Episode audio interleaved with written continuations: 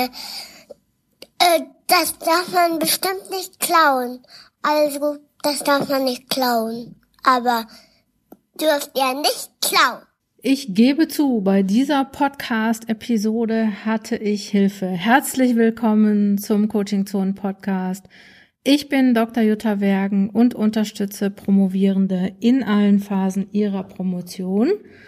Und wie mein kleines Patenkind beziehungsweise mein großes Patenkind auch eben schon angedeutet hat, heute geht es um das Thema Plagiat.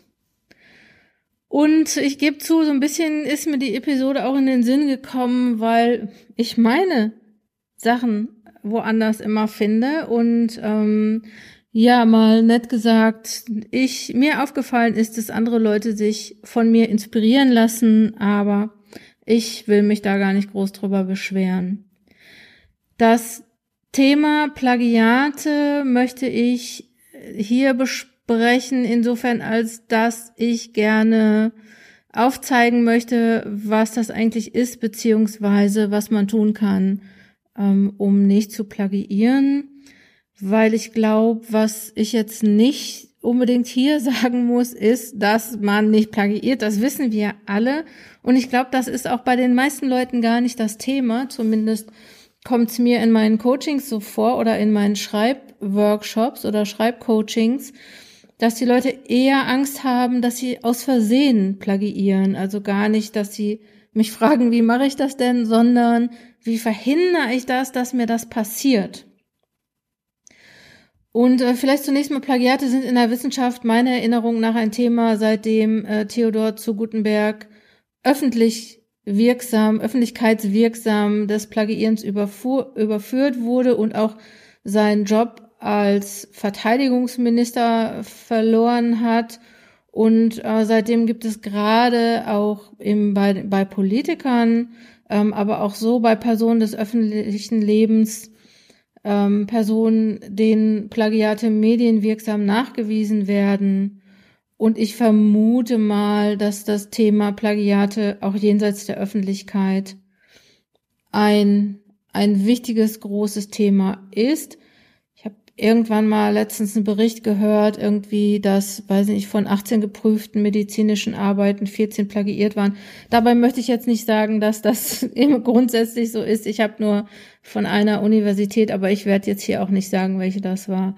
Von der habe ich das gehört, aber naja, ist auch nicht unser Thema, also nur, dass man halt natürlich das immer mal wieder hört.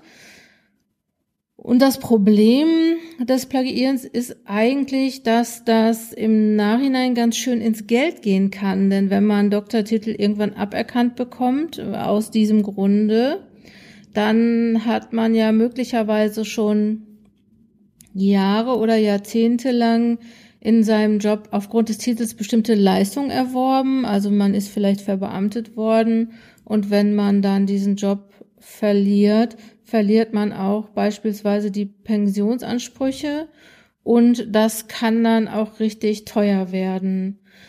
Außerdem ist natürlich der Ruf ruiniert und das ist ja auch, auch schlimm. Also so, das, was ich eben sagte, wir müssen uns nicht darüber unterhalten, dass Plagiieren keine gute Idee ist.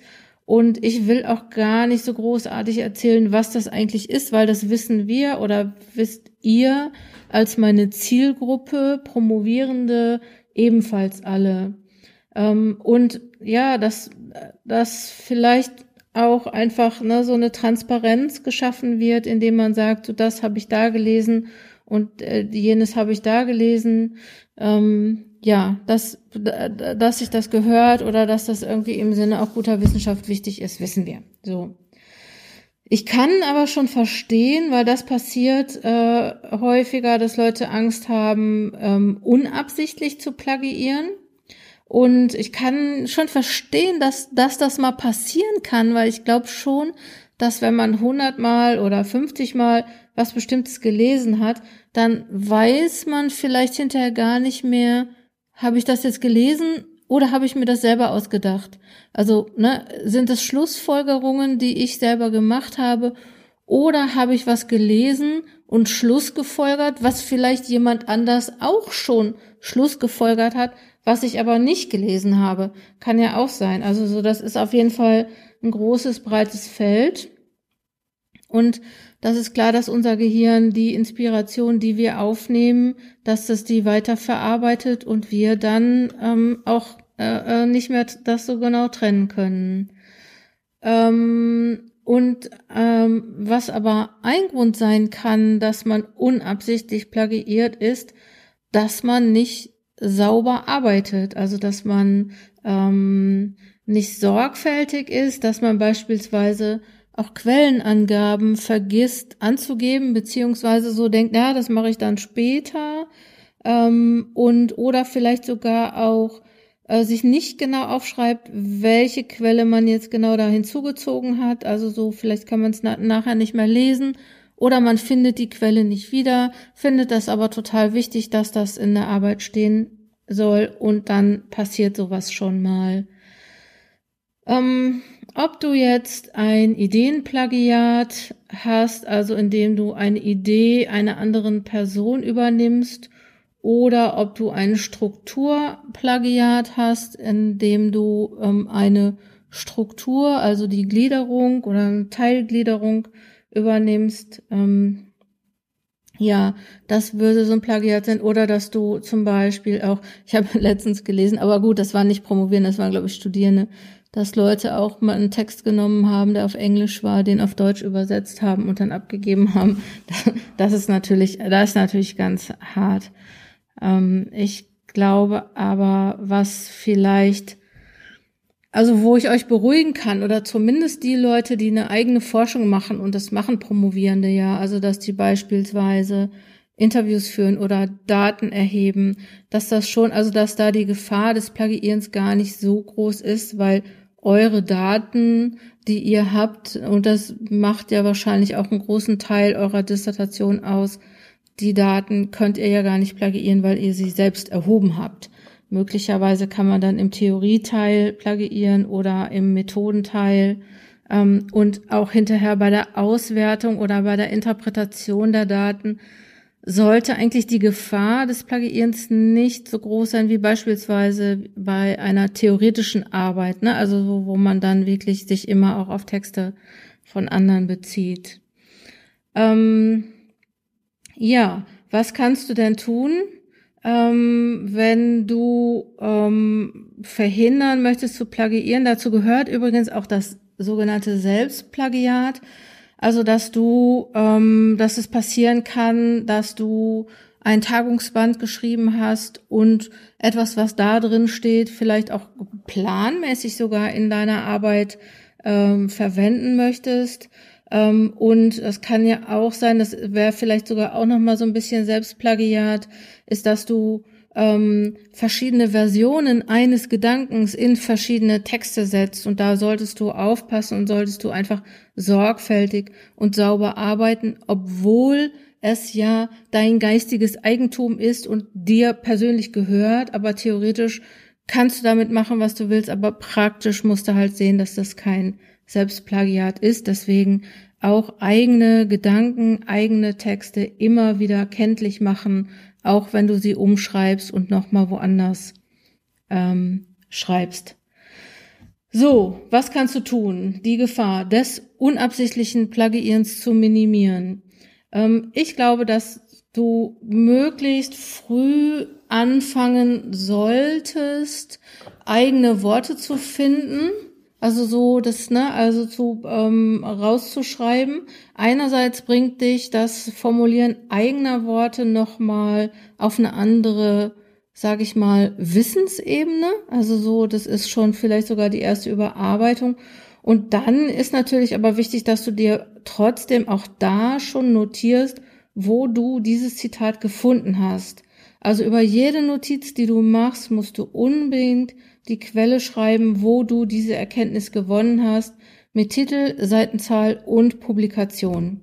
Also vielleicht nochmal, ne, so ganz, ganz wichtig, dass du das möglichst von Anfang an machst. Sobald du dann deine Zitate in deinen Text einfügst, also die direkt dann ja, abtippst oder ähm, kopierst, markiere dir die einfach so lange äh, in deinen Entwürfen oder in deinem Entwurf mit einer anderen Farbe. Also nimm vielleicht eine andere Schriftfarbe ähm, und markiere die möglicherweise, dass du alle Zitate erstmal blau ähm, ähm, markierst, damit du am Ende noch einmal drüber gehen kannst und prüfen kannst, ist das Zitat wirklich, also kommt das aus dieser Quelle und ähm, ja, vielleicht sogar auch gucken kannst, ob du vielleicht auch nicht zu viele Zitate hast. Ähm, auf jeden Fall stellst du da bei der Endredaktion sicher, dass jedes Zitat auch eine Quellenangabe hat und auch die richtige Quellenangabe hat. Vielleicht kannst du noch unterscheiden, direkte und indirekte Zitate ähm, zu notieren und äh, behältst da auch den Überblick, was ist direkt, was ist indirekt. Äh, markiere unbedingt auch Abschnitte, die du aus deinen eigenen Texten wiederverwertest, beispielsweise von Aufsätzen, die du schreibst, also von, von Publikationen und äh, markiere diese auch schon, während du sie in, in diesen Endtext dann sozusagen kopierst. Entweder du nimmst eine andere Farbe oder du markierst es fett, damit du sicher sein kannst, das passiert dir nicht. Ähm, wichtig, nicht vergessen, auch Bilder, Tabellen, grafische Darstellen ebenfalls mit Quellenangaben zu zitieren. Also auch da äh, macht ihr das von möglichst von Anfang an klar. Und vielleicht, also so, ich hätte so den Tipp, wenn du wirklich unsicher bist, wenn du, wenn das wirklich, also ich sage das extra deswegen, ich habe manchmal in Coachings Leute, die sagen, oh, ich traue mich nicht, meine Arbeit abzugeben oder ein Grund, warum ich meine Arbeit nicht so richtig gerne abgeben möchte, ist, dass ich Angst habe, ich habe da noch ein Plagiat drin oder ich habe da was drin, was nicht stimmt. Gut, das ist immer wieder was anderes, könnte ein anderer Podcast sein. Da würde ich einfach sagen, wenn das so ist oder wenn dich das beherrscht, auch schon lange bevor du abgibst, dann setz dich einfach mal halt einen Tag hin und gehe den Text durch und markiere wirklich alles, was du glaubst, ein Zitat was ein Zitat ist, in einer anderen Farbe und überprüfe. Also kannst ja auch, manchmal gibt es ja auch so Zeiten, wo man sagt, ach, ich möchte gern an meiner Dissertation arbeiten, aber ich habe in einer Stunde schon einen anderen Termin. Dann kannst du wirklich sagen, okay, komm, normalerweise sagt man dann, oder viele sagen dann, ja, eine Stunde lohnt sich nicht, dann, bis ich erstmal drin bin, dann ist die Zeit auch schon wieder um. Aber dann könnte man ja sagen, wenn ich mal eine Stunde Zeit habe, dann überprüfe ich mal alles, was ich mir da markiert habe auf ähm, korrekte Quellenangaben. Also das könnte sein, du könntest vielleicht auch nochmal, wenn du den Text anderen zum Lesen gibst, dass du die bittest, dass sie, wenn sie das Gefühl haben, denen kommt irgendwas bekannt vor, dass sie das nochmal ähm, überprüfen. Wie gesagt, das ist aber alles gar nicht notwendig, wenn du von Anfang an sorgfältig oder zu einem möglichst frühen Zeitpunkt Ne, auch wenn du sagst, so ich bin jetzt erst angefangen oder ich bin äh, gerade mit dem Schreiben angefangen oder ich habe erst die Hälfte oder so, mach das einfach mal, nimm dir einen halben Tag Zeit und markier dir das, weil das spart dir hinterher so viel Zeit, so ich sag mal, weil du, äh, weil deine Energie, sozusagen deine Gedanken nicht dauernd drum kreisen, ah ja, das ist auch noch, ne? Also mach das Ding einmal richtig sauber und sorgfältig. Was du auch noch tun kannst zum Ende ist natürlich auch noch eine Plagiatsoftware nutzen. Also kannst es dann halt nochmal elektronisch nach verdächtigen Abschnitten untersuchen oder durchsuchen lassen, ähm, so und gucken, ob da in Suchmaschinen oder Datenbanken irgendwie noch was auftaucht, was du nicht ähm, angegeben hast. Ich glaube, ich bin nicht so richtig gut in diesem Thema. Ich glaube, dass das auch ein bisschen Geld kostet. Deswegen, deswegen wäre eine Frage, ob es dort, wo du promovierst, an dem Institut oder der Fakultät, ähm, ob es da die Möglichkeit gibt, das mal prüfen zu lassen. Es gibt auch Online-Plagiatssoftware, die äh, dir dabei ähm, helfen könnte. Ich glaube aber, ich weiß nicht, wie teuer, also das, ich glaube, es kostet ein bisschen. Aber naja, okay, um sicher zu sein, muss man dann halt manchmal entweder von Anfang an sorgfältig arbeiten oder zwischendurch einmal alles überprüfen oder halt dann ein bisschen Geld in die Hand nehmen, um Plagiatsoftware zu nutzen. Ähm, ja, so zum Ende nochmal, ne, wie gesagt, ähm, Plagiieren so, passiert eigentlich nicht oder muss nicht mal aus Versehen passieren. Und ähm, ja, ich hoffe mal, ähm, wenn du da noch mal Fragen hast oder Anregungen hast, auch für den Podcast. Ich könnte mir vorstellen, dass das gar nicht der letzte Podcast zum Thema Plagiat ist, auch wenn du damit Erfahrung hast. Melde dich gerne einfach mal ähm, auf coachingzone.de. Ähm, vielleicht hast du Lust ja auch mal auf ein Interview. Ähm, gut, das war der Coaching Zone Podcast. Ähm, falls du Unterstützung während deiner Promotion brauchst, dann schau auf coachingzone.de vorbei, schau auf unseren Angeboten vorbei und ich kann einfach nur sagen, komm gut voran. Deine Jutta Wergen.